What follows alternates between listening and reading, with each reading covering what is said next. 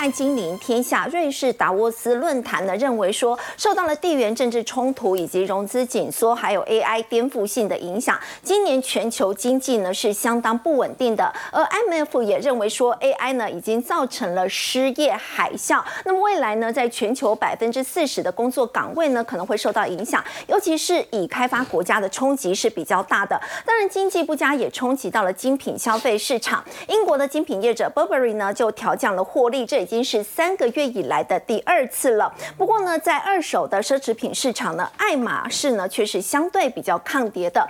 另外，在过去呢被视为是中国中产阶级象征的钢琴呢，现在却出现了价格崩跌的情况，而且连上下游呢都受到了影响。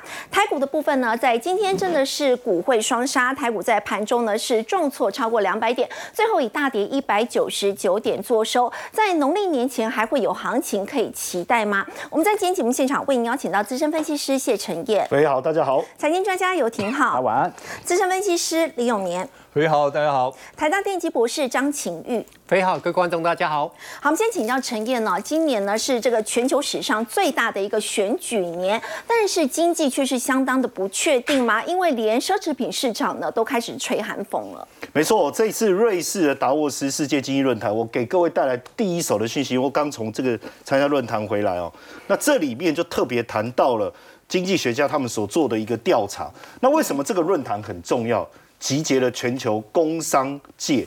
政治界以及经济界的领袖，所以他们的看法整理完以后，你其实可以很透彻的去看出来，接下来大家对于今年全球的经济环境会有什么样的一个变化哈。所以你看哦，这里就讲到说，呃，今年是面临成长前景疲软，嗯，和充满不确定性。股票市场最怕就是不确定性。对，其实就整个区域来看，我仔细的看了这个报告哦，呃，中美之间的景气如何，大家。各有各有表态，有人认为说会会有机会，美国景气会越要；有人认为说啊，就是维持现在这样；有人认为中国会起来，有认为还是底部。那南亚普遍大家都看好，嗯，好像印度，对，东亚也普遍看好。有一个地方是大家都一致性的同意它会不好，就是欧洲。是。那我觉得跟俄乌战争可能有很大的关系哦。那另外一个，他这里特别提到了地缘政治的冲突，对，融资条件的紧缩。也就是说，即便未来开始降息，你的借贷成本是下滑，可是大家担心这个借款人的条件出现变化，所以融资条件会开始紧缩。另外一个其实还是 AI 颠覆性的影响，可能开始出现大裁员，是可能很多的这个行业呢都不需要我们讲不需要劳工，这个是相当呃冲突的一件事情哦。那因为呢，今年尤其是为什么他一直为什么他们一直认为说今年很充满不确定？选举本来就是一个变数，哦，选举本来就是一个变数。那今年有有多少区、有多少地区或国家选五十多个，很夸张哎，多哎，哎，超过四十场大选哎，所以小摩就说，全球经济会面临下行的压力啊，而且会出现更大的波动，因为选举就是一个不确定数。嗯，这里面他特别谈到谁？他特别谈到川普，他说。最后可能又是川普跟拜登两个 PK。对。那如果华尔街认为川普会赢的话，那川普是不是会推翻所有过去拜登的行政命令？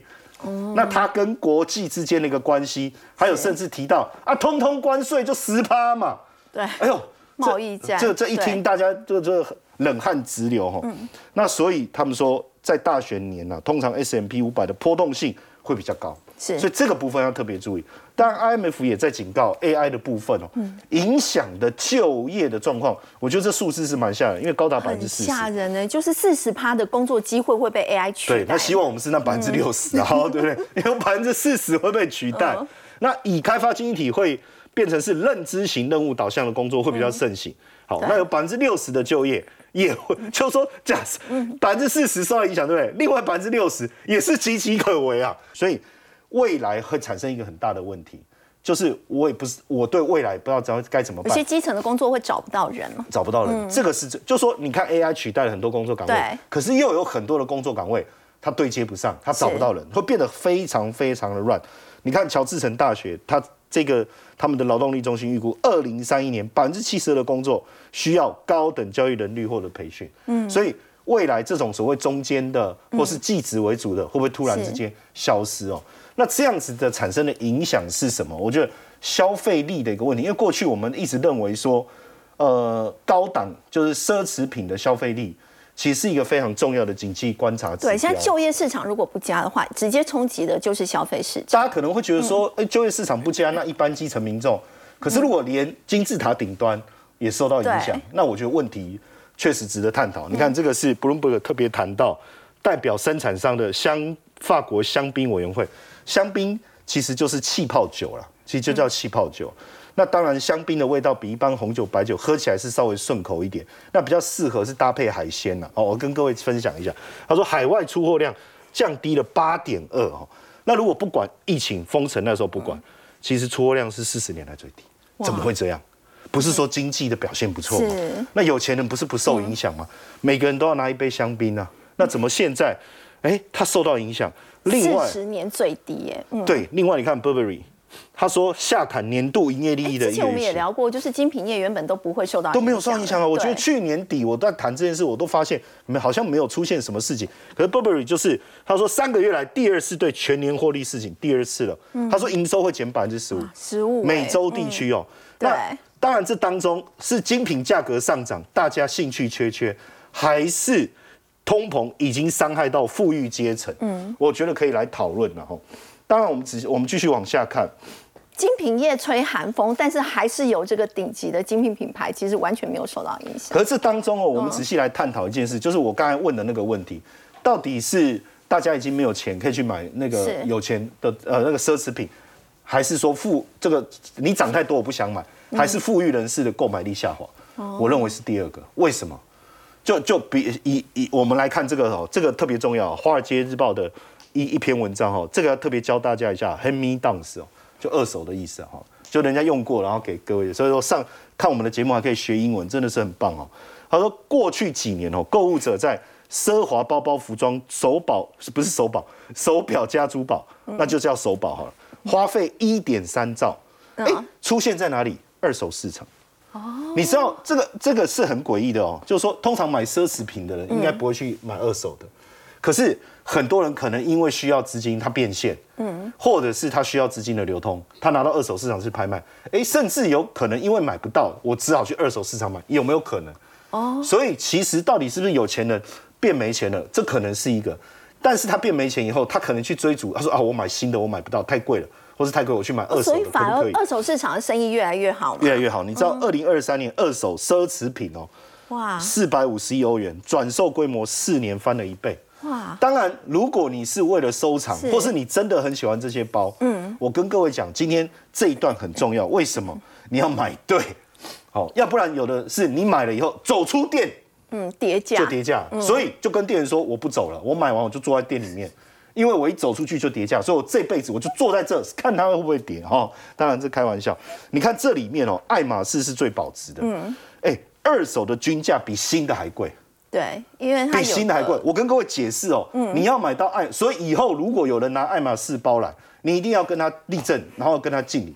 不是只有这个包贵的问题，是他既然买得到，比如说铂金包好了，对对不对？还有什么凯利包，是不是？凯利包上次好像是是呃，我们某一个好朋友，一个知名节目主持人就带了一个凯利包来。我那时候小弟有眼不识泰山，后来我才知道，你要买那个包啊，你跟店员的关系要很好。嗯，而且他要知道你有这个实力，不然他都会跟你讲不好意思，没货，没货，没货，很不容易啊哈。然后你看这个 Celine 这 Celine，这念什么？Celine Celine，你看嗯，这就跌五十六趴。你看我连英文字都不会念，所以我当然就不会买。然后你看 Dior，很多人喜欢买 Dior，、我嗯真的劝不要。你看跌多少？二手跌四十七趴，但是还是要看保款啦，有一些经典的也是比较保值。这个我就比较没有没有研究。但你看手表，哇手表它本身哦，就大部分都有限量，嗯，再加上他们这些表商哦，每年会会定期的去调整新表的价格，嗯，所以自然而然，它二手的表的市场也会跟着水涨船高。嗯，你看百达翡丽，哇，百达翡丽价那么多，百达翡丽之前有一只，我朋友要叫我去问，我记得不是才二十万还是四十万，他要我去问的时候变一百，哦，后来再隔几年我去看变两百，我就奇怪这到底什么问题？这个平均涨三十九点一，劳力士是二十点三，那你看如果你买 Omega 就就哇。就变跌比较多，就跌快三成。当然，如果是以喜好来讲，我觉得对无所谓。嗯，但是如果真的有需要要收藏，要传承，对品牌还是蛮重要的哦。那当然，呃，我们也看一下哦，这爱马仕哦，我刚才就讲哦，要买买不到，对不对？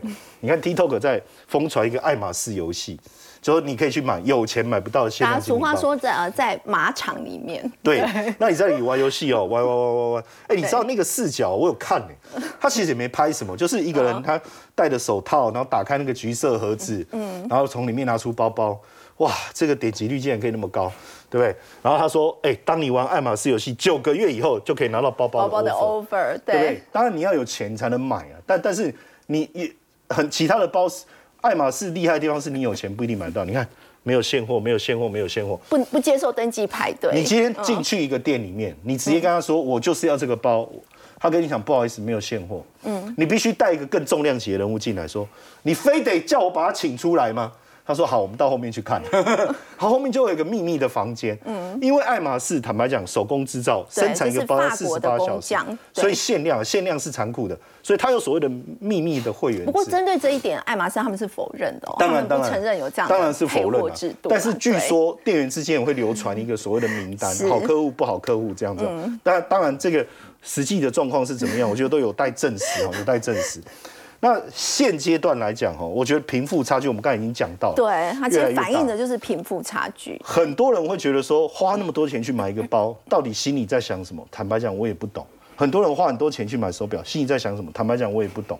但是你会发现这几年贫富差距的这个距离是越来越开。你看，国际扶贫组织乐施会他说，嗯，全球啊不平等报告中，世界会在十年内出现第一位身家达一兆美元的富豪。哇，所以有钱人越来越有钱了，而且速度非常非常快但我们大概可以猜得出来，大概是哪几个有可能确评中选啊、哦？那自从 COVID 之后，这个贫富差距在加速扩大。对，其实我觉得这是令人难过。近五十亿人竟然变得更穷，变得更穷所以我了我刚才一直在讲一个非常重要的概念、a i 时代的来临，它可能会恶化这个贫富差距的一个现象。好，刚刚陈燕丹我们看到呢，现在整个经济的变数还非常的多，包括 AI 时代的来临，可能会取代很多的工作机会，甚至还会间接导致贫富差距的扩大。不过我们说到在中国是不是也有这样的情况呢？在过去呢，中国一二线城市呢，哎，挺好，很多人会把中产阶级，就是钢琴是中产阶级的一个象征。但是现在是不是也是因为这个消费比较低迷哦，竟然传出说钢琴现在也没有人买哦，价格出现了崩盘的情况。这叫做全面资产通缩化。以前哦，五万块、六万块人民币的钢琴哦，现在五千块出手都没有人要。我刚才才看了一下香港恒生指数啊，前两周我们还在讨论说台港股市黄金交叉，那个交叉的时间点位大概在一万七千点左右啊。哎，港股今天一万五了，股票市场所有资产全部都在通缩当中啊。我才看到啊，去年二零二三年呢、中国大陆有一个段子很出名，一个很标准的金融段子哦。他讲说有一个投资人在二零二三年年初的时候把房子卖了。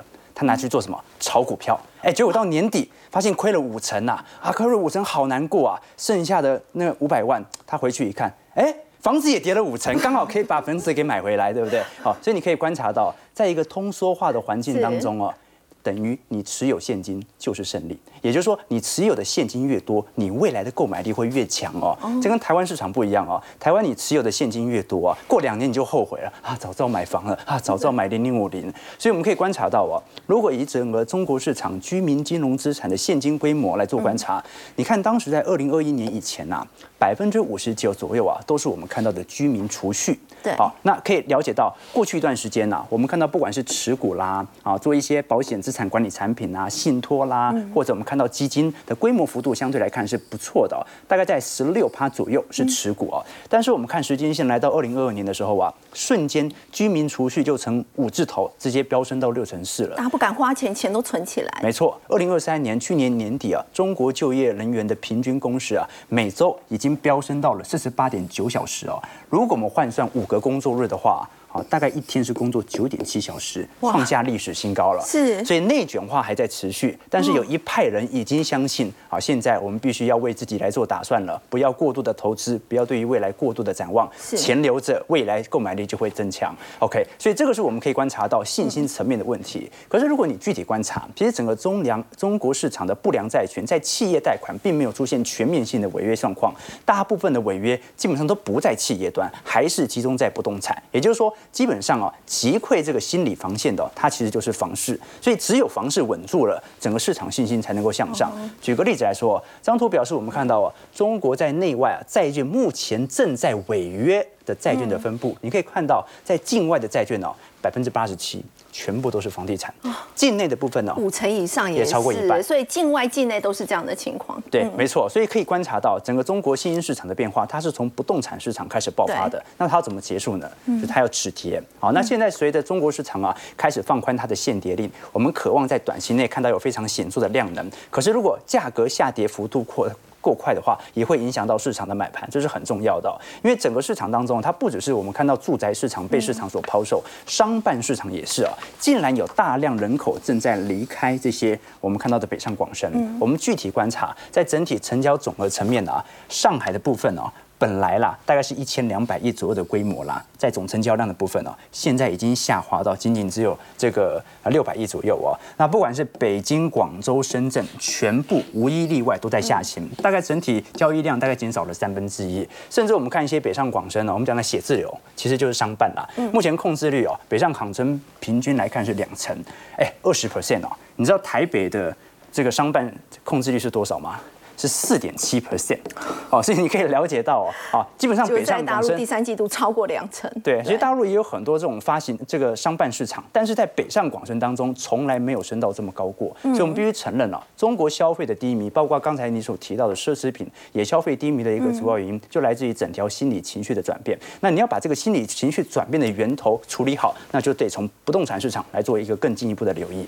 不过大家也担心之后中国的经济会不会更大的一个变数是来自于。这个前总统川普，美国前总统川普会不会再度当选美国总统？他在爱荷华州的这个初选是轻轻松松的就胜出了。那么如果说未来他真的又当选了美国总统的话，对中国大陆的经济制裁、贸易制裁会不会更加的激烈？哎，对，没有意外的话，因为他爱荷华州已经呃很顺势的获得初选，那基本上未来各大州了，没有意外的话，应该今年年底跟拜登来竞争角逐整个二零二四年美国总统大位就是川普了。那事实上，我们从 CBS 的民调来做观察，基本上两者的民民调其实不。相上下的，川普目前最近的调查是五成，拜登的话是四十八 percent 哦，还在误差范围之内，你没办法确定到底谁会胜选了。但是我们可以了解到一个现象啊，就是如果是以摇摆州来看，因为美国总统选举是这样，它是属于间接选举，你摇摆州一拿就全拿走了嘛。在摇摆州来看呢，不管是呃 Nevada 或者我们看到乔治亚啦、密西根啦、Arizona 啊，或者宾州啦、Wisconsin 啊，唯一一个我们看到拜登现在民调领先的。只有威斯康星州，其他全部都是川普领先哦，所以压力其实是很庞大的哦。也就是说，我们看总票数来看，基本上不会有太大接近指标。当年我们看到这个希拉蕊跟川普选举也是一样啊，总条总得票数他也是高，但最终他还是失去了我们看到的选举人数。所以我们可以观察到，现在对于拜登以及川普来看哦，就会产生更进一步的变数。也就是如果年底是拜登当选的话，哦，那么你大概可以理解，那大概美国对于中国的科技围堵大概就是这样子，可能会循序渐。渐进，但是不会让大家太意外。对，但是呢，川普当选就难说了。它本身就是一个不确定性，你不确定他会做什么事情，你不确定关税是不是会全面的加成，你不确定美中关系是否会显著的恶化。而我们过去已经跟投资朋友提到了，现在中国受到美方脱钩所产生的后坐力冲击已经很大了。我们看中美贸易的相互依赖程度啊，在过去三年是下滑幅度非常快。不管是美国从中国的进口占比，还是中国对于美国的出口占比，都在显。速的下滑，而这个起始点是谁？就是你刚才提到的前总统的川普。我们看到美国对中国的态度变化啊。这个很明显不怀好意的，从一八年以来啊就开始显著的攀升，从本来的四成七，橘红呃橘黄色这一条是这个不看好的，不看好的，对对对，好，那看好的正在显著的下弯，哦，对，所以川普开了这个头，他会不会主动结束呢？我认为是不会的，所以反而它是一个极大的变数。那包括在过去几年当中，我们也看到了海外资金的投入啊，直接影响了整个欧美体系的资本变化。比如说以美国对外国投资的部分啊，对红色线。中国市场的部分呢，是一个显著的下行趋向。可是你看到，对于印度市场啦，对于墨西哥啦，好，对于这个我们看到的沙地阿拉伯啦，基本上都有非常显著的提升。而美国进口的变化也是一样哦。对于中国来看，早在一七年、一八年呢，对中国的进口力度就在显著的下滑，取而代之的是东南亚国协，还有墨西哥，甚至墨西哥现在进口到整个美国。进口的总比重啊，已经超过中国市场当中了。那包括越南也是一样，我们看到在整个东协市场，越南进口到美国货物的比例上行幅度也是非常快的。所以，我们基本上可以做一个小结啦，就是说，在美中贸易的冲突底下，只要没有衍生到热战冲突啊。对于亚洲周边产业链，它是有利的。好，所以你可以了解到为什么从一八年、一九年以后啊，台湾的半导体带货潮就显著的带动方向。它一方面当然是台湾的产业自己争气，但另外一方面，它其实是地缘政治所造成的效果。所以我们必须这样承认啊。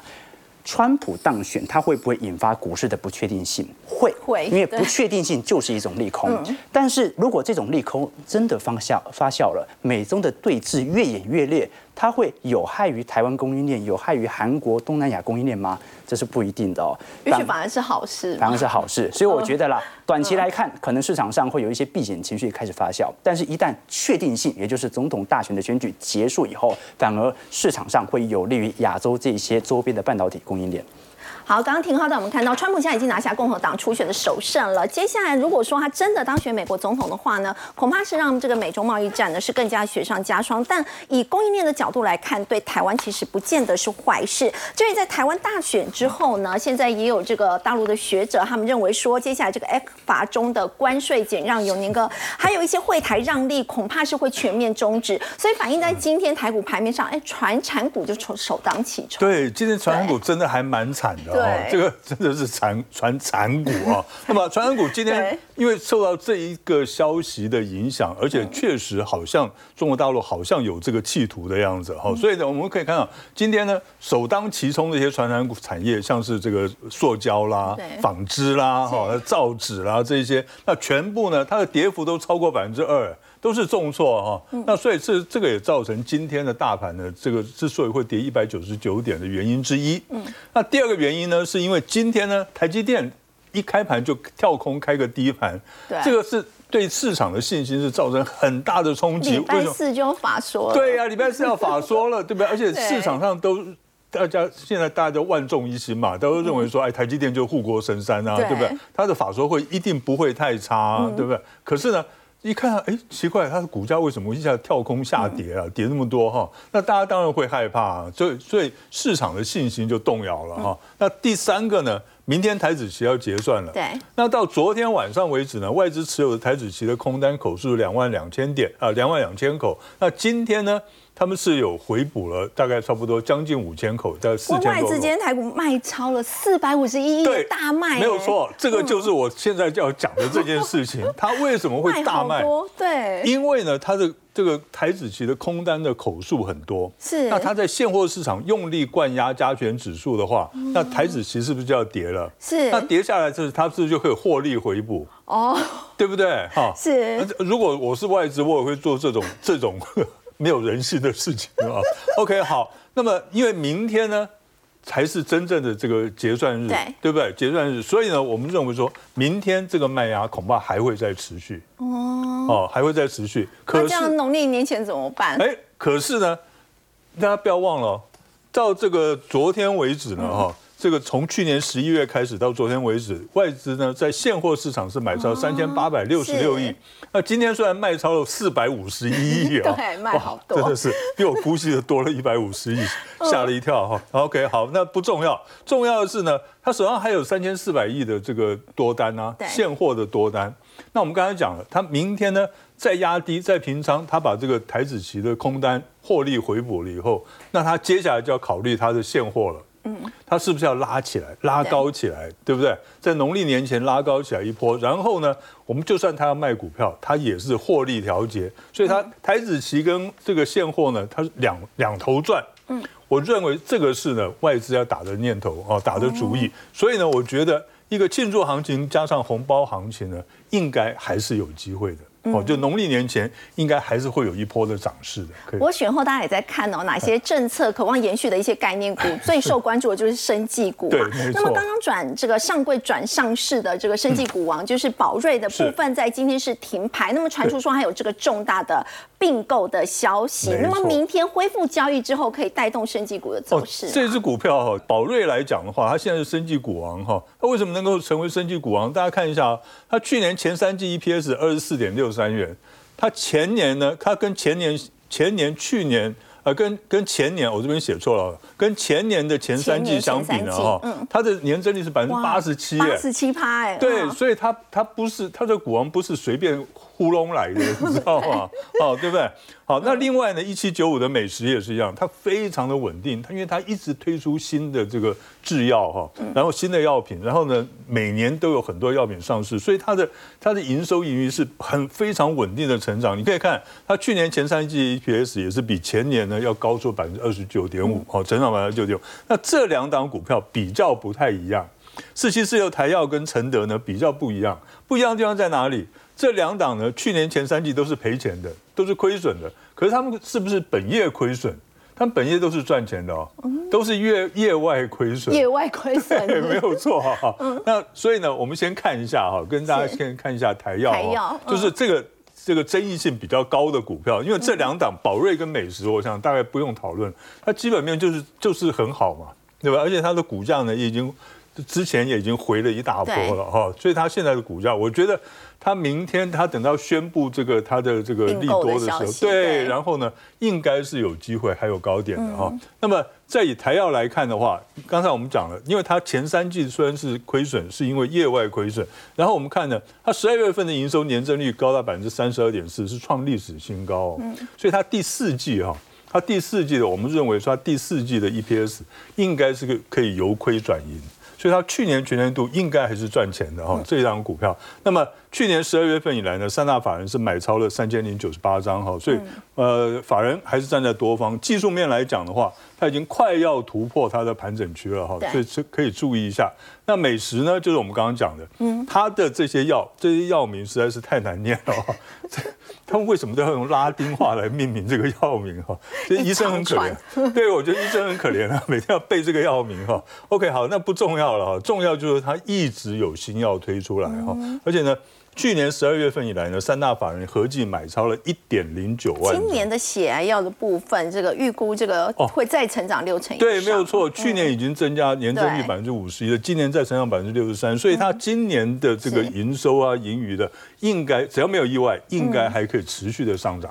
那除了生技股，要再请教有年哥，从现在开始呢，一直到这个过年农历年的时候，到底要怎么样去选股才能够安心的报到过年？哦，OK，好，那其实呢，我们就看筹码，嗯，其实真正是要看筹码。为什么说看筹码呢？大家注意看一下，因为呢，在选前两个礼拜，我们的股市是下跌的，对不对？那股市下跌呢，那大家可能会就会想说，哇，那这个这个是不是很多股票呢？法人可能被套住了哈，然后很多投资人被套住了。那我们这时候要选什么股票？我们要选。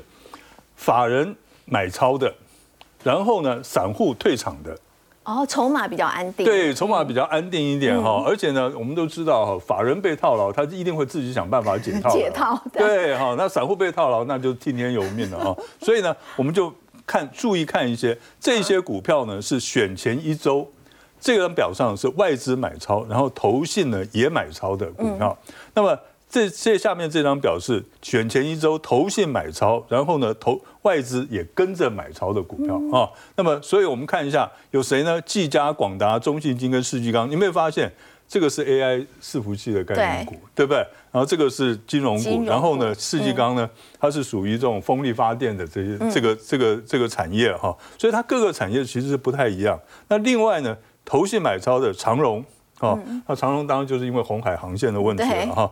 那茂达哈，它这个是做这个呃 Power PC 的，好 Power IC 的，它就是呢这个电源管理的哈。那么。然后再过来是六八零五的富士大以及这个三七零二大连大。大连大。其实其实这些股票呢，你可以看，像是以广达来讲的话，那么它已经整理了三个月了。嗯。哦，自从下来以后，它已经整理了三个月。事实上，从高点呢到到现在为止的话，它差不多已经整理了半年了，将近半年了哈。那所以我们可以注意一下，那么它是不是呢？它去年它因为它去年下半年其实它的营收。这个比大家预期的要差了一些，所以呢，大家会对它比较失望一点。可是，呃，我们认为说今年才是真正的 AI 伺服器的元年，今年才是今年才是伺服器的元年，对哈。那而且呢，你可以看哦，十二月份以来外资合计买超九点九万张哎哈，现在买了很多了哈。那另外呢，哎，它的一个底部形态已经成型了。至于茂达来讲的话，今天大盘跌了一百九十九点，它还是收红的，嗯，那表示怎么样？它属于一个对非常抗跌的股票，而且它大量是在底部。哦，所以上档呢没有什么套牢压力，嗯所以这只股票呢也可以注意一下。好，永年哥，但我们看到这是在选前一周法人买超、融资减少这些筹码相对安定的这个股票呢，是比较可以来做挑选，一直放心的报到过年。我们再来看到的是整个科技业的风向球 CES 展已经落幕了。不过，我们要请教张博士，今年呢大放光芒的就是所谓这个软体定义车，包括南韩的 LG 啊，还有美国的亚马逊，他们都有推出这个所谓软体定义车。那么，到底这个软体定义车是什么？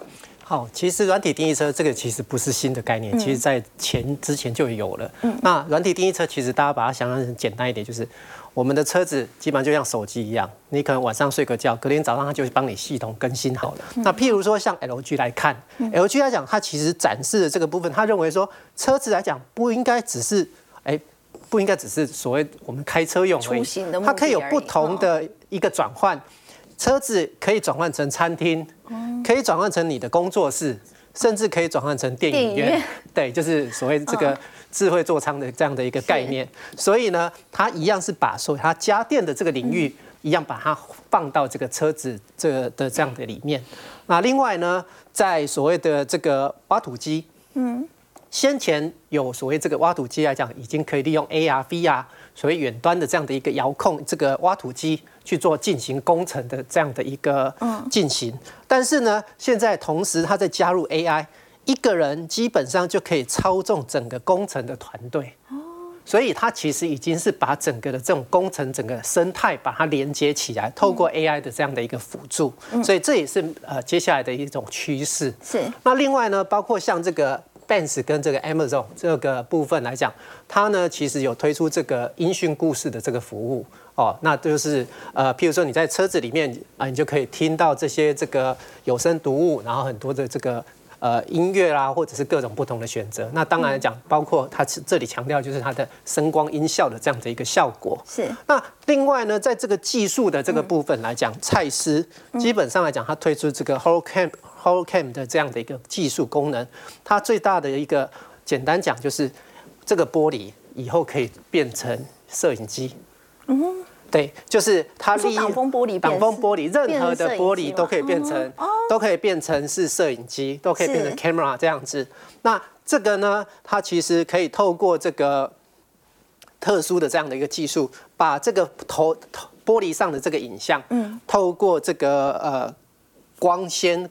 这个光波导的这样的一个传输，来把它这个在它的这个影像感测器里面。那所以呢，它整个的这个结构上来看，你是看不到像我们传统的这个镜头那些完全都看不到，因为这个看起来就是一个就是一片玻璃，就是就是一片玻璃。这个片玻璃可以是挡风玻璃，是也可以是我们的车窗，哦，甚至以后呢，包括房子建筑物的这个。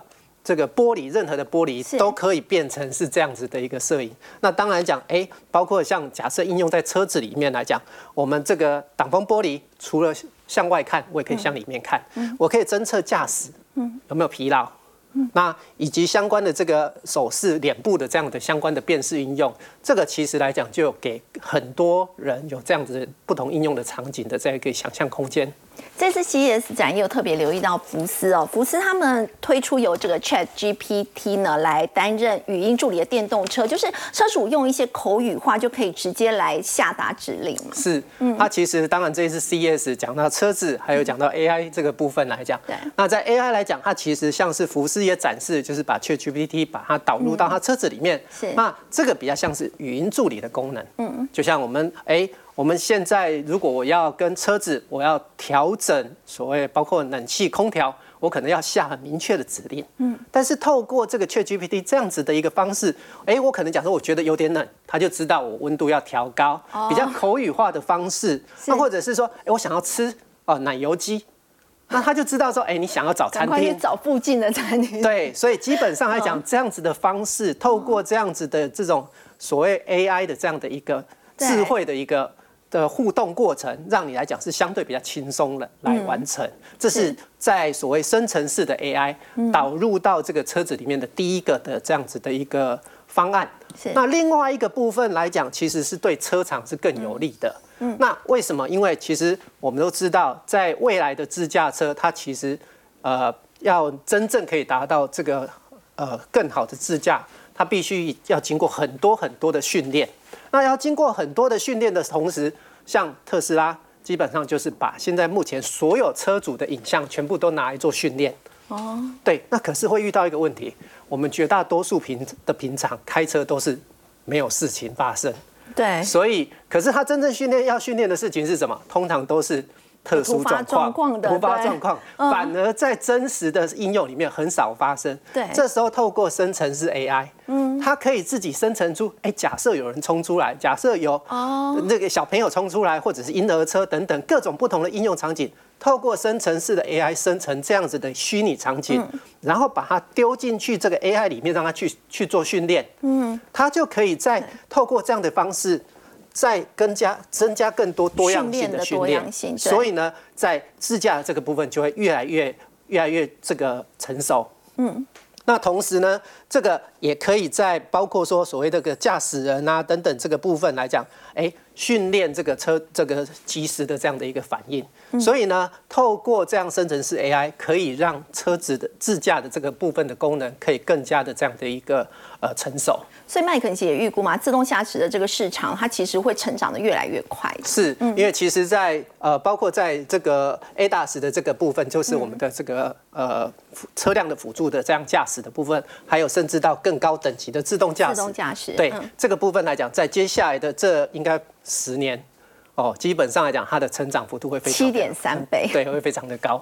好，我们先休息一下，稍后来看到共享租赁市场呢，现在是相当受到年轻人的喜爱。那么，iRent 现在有新的对手了，而且打出的是呢，每个小时最低只要六十六元。我们先休息一下，稍后来关心。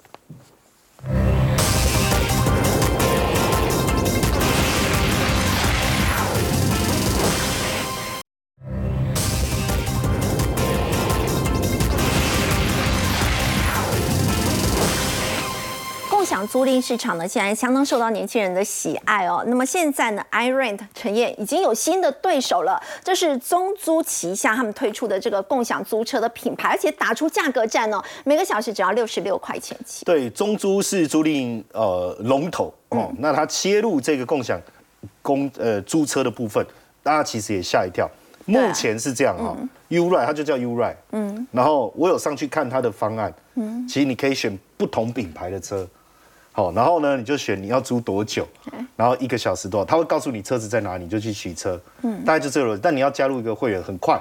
其实取车的过程其实都在三十秒以内就能完成，透过一个 A P P 哦。嗯。那年底它会有各个行政区会放到一千台，三月推出租车每小时六六这个优惠。三月底之前都有这样的优惠。这个会跟谁？现在因为现在。如果最常看到的应该是艾润吧，嗯，现在市场上常常我左右停车旁边就艾润、艾润、艾润，那我有特别观察，基本上他租完车就停在那，然后他会拍照，啪啪啪，A P P 传上去他就走了，嗯，那这个市场为什么竞争激烈？因为太方便了，嗯，早期我们要租车，我不知道你有没有租过车，我那时候刚考到驾照要去租车，念大学的时候，那个租车店都是黑黑的，当然很多人会说，嗯，中租搞租赁，我理解。龙，他是他做的是融资租赁诶，对，机械设备，你现在进入这个叫共享诶，对，它不是一个设备抵押在他借钱给你的思维诶，不是诶，你这个租车市场要管理的东西又更复杂更庞大，可是我要提醒大家，中租进入租车市场已经十七年，十七年的时间，这个还不是共享租车，但是租车市场其实已经十七年，所以有没有经验？有，和泰二四年，隔上四十年。所以你看哦，他是没有车商背景，因为其他都有车商背景，对，他没有，但可以做到第三大，所以他们认为他们有优势。我讲一下几个优势了。哈。第一个，当然因为他不是车商嘛，嗯，像比如说有的一定要你上，一定要投的塔，他没有什么车好，什么便宜便宜，消费者喜欢什么车，我们就采购什么车让大家来租，嗯，哎，这个就开心了，就不会永远就是同样的车子哦，嗯。所以它不受车厂的限制。第二个很可怕的，就是它有两百万集团的会员。哇，都是他们的潜在用户。我觉得有一个时间点，我觉得应该有，他们都有有有仔细的评估过，因为他前几年他们一直在推零卡分期，嗯，他们一直在推零卡分期，零卡分期大部分都年轻人，嗯，年轻人要跟女朋友出去玩，要不要开车？可是要租车啊，怎么租不知道。这些会员就是他最好的这个客户的来源。然后企业用户有十万，那现在这些就是未来他的非常重要的，我们讲调咖是吧？然后呢，他现在的投就是那个使用系统，你看他砸了千万，就是大部分要去做共享租车的人，心里第一个想车子会不会不干净？嗯，上一个人怎么用车我都不知道。他们现在透过这个 A P P 哦，让不管不管是 A I 人脸文字辨识之外，他比如说车子的清洁各方面，他做得更好，然后加入身份的审核，这个是好很多。当然，就整个中租来讲，我们往下看哦，整个中租来讲，大家会觉得说，哎，可是你你你从一个租赁，然后你又跑去做，这是他们的董事长陈凤龙，他原本是小业务，现在当到董事长。当然，呃，也不是说他从业务就直接跳到董事长，你看他一路哦，从基层这样。主管、总经理都，所以他对整个集团的认知程度一定是最高，嗯，也在第一线。那因为他曾经在公司补助之下去麻省理工、石龙管理学院，哎，这学费很贵耶，对，取得这一年至少四百万吧，我我我我记得应该是这样，所以他非常注重员工的福利。当然，也在他这样的领导之下，我们去看中珠到底做什么。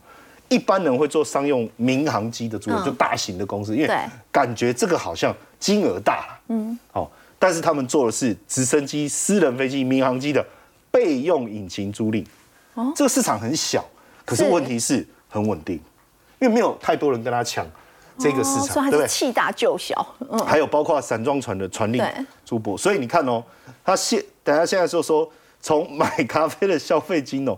到手机，就我们刚才讲先买后付嘛，到现在空估控股，整个版图越来越大，所以呢，这里面我讲最后给我一点点时间，我讲一个很有趣的，一般他在中国做的非常好，嗯，那很多人就说你给我财报啊给我看，他说你都不用给我看那些东西，你给我看你水电费的账单，你说你有营业，你应该有水费有电费嘛，他们精准到水电费的账单，他精准到我从你的水费电电费，我可以推估你的营业额。然后我跟你访谈的过程中，动线、员工这些，我就知道钱可不可以借给你。这个就是他在中国会做大的一个非常重要的因素哦。所以你看，他现在中国据点这么多，能够这么成功，就是因为这样。好，我们先休息一下，稍后来看到是戴德良行的董事总经理呢严炳立，他说现在房价已经在天花板了，甚至说现在天花板正在往下修，所以接下来这个房价是有走跌的可能吗？我们先休息一下，稍后来关心。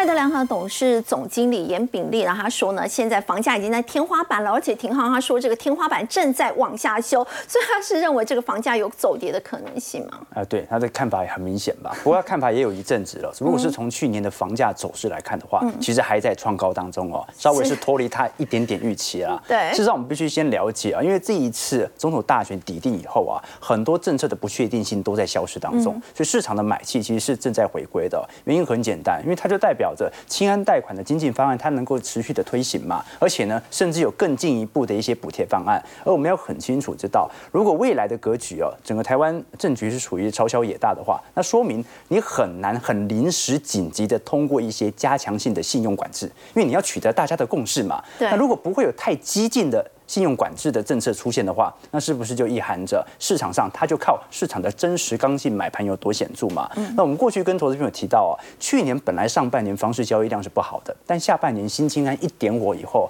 所有年轻人都跳进去买了。我们可以观察到，如果是从均价来看的话，嗯桃园、高雄、台北、新北、台南的部分哦，我们拿去年的三季度拿来跟前年三季度，就二三年三 Q 三跟二二年 Q 三来对比哦，桃园新竹平均涨幅是五 percent。高雄涨幅三点九 percent，台北涨幅三个 percent，新北涨幅二点五六 percent，台南是二点二四啊。那当然呢，严总这样看也是有他的道理的，因为建商现在是比较保守的。怎么说呢？我们看整个二零二三年六都哦，以及各大县市从个案数以及呃新建案的一个情况哦，你可以观察到个案数的地区哦，从六都来看哦，是衰退了八个 percent，也就是说。它退的案其实开始收缩了，嗯，但是你看到总销金额却增加七个 percent，创下历史新高。新案的平均开价也平均来到五十七万哦，涨了十个 percent，也是历史新高。而且重点不是开价，开价完之后成交价涨幅还高于开价一成一，说明什么事情啊？去年你看是户数啊或者个案数啊都在收缩，卖的没有这么多。可是价格卖得非常贵，也就代表着建商目前的态度更类似于想要稳住价格。如果是以呃接下来的新建案来看的话，它可能建制的速度会稍微比较慢。我们举例来说，如果以土地交易金额就看得出来了。你看当时在一九年、二零年呐，台湾的土地交易金额大概都保持在三千亿左右啊。结果二二年、二三年快速的急缩啊，直接掉到一千亿了。啊，建商现在都已经不买地了，你不是很明很明显？表达他他的态度嘛，他不是说房价一定会跌，而是说呢，我变保守了，他变得非常非常保守。那正是由于这个保守，让市场上会意识到，哎，是不是未来房市有可能走皮的迹象存在？那我个人的想法认为啊，的确，如果已经有非常高总价的地区，它可能拉抬效果不是太显著。比如说以台北新北为例啊，或者以新竹县啊、新竹市啊，你看它的平均总价，台北市平均总价是三千万哦，新北是一千六，新竹县市的部分也是一千六百万左右哦。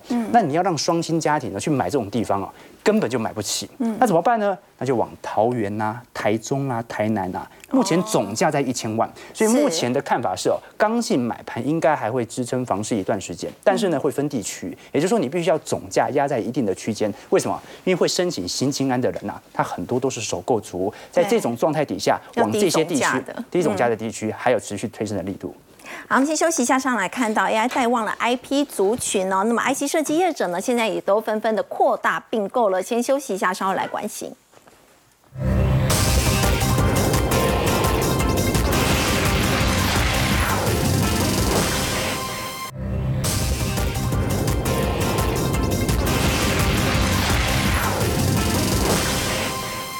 好，现在 AI 发展呢，带旺了 IP 族群哦，包括哎永年哥今天神盾哦亮灯工上涨停板，智源也大涨超过了百分之四。是对，没有错哈，因为这两只股票呢，为什么今天会这么强？大盘跌一百九十九点，对，因为都有并购题材，是，而且呢，并购呢是对他们来讲是个利多哈。为什么会这么说？大家看一下哦，神盾科技呢，它是并购一个台湾的一家公司，这个 IP 公司啊，叫做干燥，哎，不是，叫做前瞻科技。哦，对，OK，好，百分之百哎，对，百分之百他就买进来了嘛。对，它是一家小公司，可是呢，这一家公司它并购成顿并购进来以后，会造成什么结果呢？会造成它，你看哦，注意看一下，它现在它的版图里面呢，它把这个前瞻并购进来了，所以它有 IP。然后呢，它有 IP 设计的 IC 设计服务，不是安国啊，还有星河。然后到 IG 设计，包括迅捷啦、安国啦、这个新鼎啊、金相光，它是变成一条龙了，对，所以它变成一条龙的产业了哦。那所以这一档股票呢，它这个，所以它合并了这个前瞻以后，它的就完整了，它一个一个供应链就完整了。所以呢，这对它来讲当然是一个利多哦。所以它今天能够跳空涨停，原因就在这边。另外呢，我们看智源。智源它也今天能够大涨，它也是因为它合并一家美国的公司，对啊，这家就不一样了，对，老字号的。可是大家注意啊，IP 公司都是小公司，所以你千万不要看到，哎呀，才四十个人，哇，才这个二十个人，对，然后，那么小的公司，所以他们是很有这个创造力的哦，这个财富创造力的。所以它也是一样，智源它它这个并购了 Aragio 哈这一家公司的话，对他来讲利多在哪里？因为他原本呢，他的客户就是。这个呃联电，嗯，它现那可是呢，这个台积电是 Arregio 的它的。